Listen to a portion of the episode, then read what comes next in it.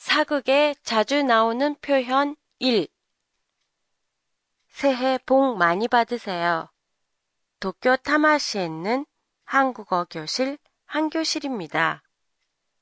작년 말에는 틀리기 쉬운 한국어 표현을 중심으로 보내드렸는데요.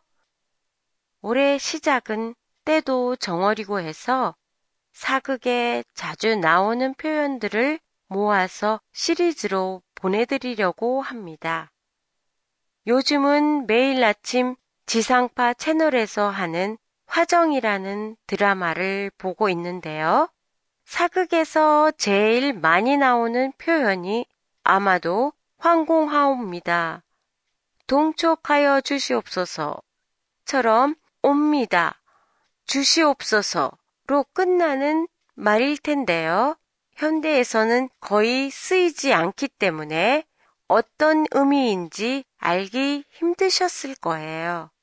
옵니다는 자기를 낮추고 상대를 높이는 겸양어미 오에 정중함을 나타내는 어미 읍니다가 붙어서 옵니다가 됐어요.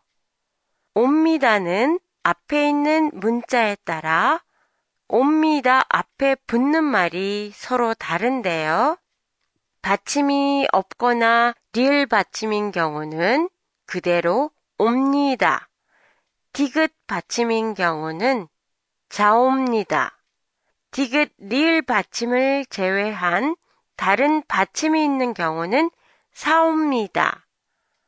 명사가 올 때도 이다에 이에 옵니다를 붙여 이옵니다. 대사 중에 왕에게 자신이 누구인지를 밝힐 때 많이 사용하는 김상궁이옵니다. 자기 자신의 이름을 붙여 누구누구이옵니다. 가 이에 해당돼요.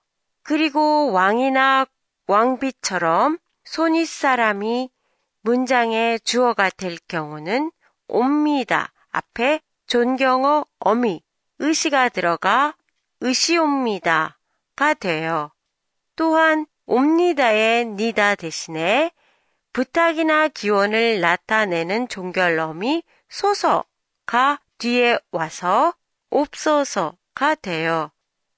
한 교실의 페이스북 누구나 볼 수 있게 됐습니다.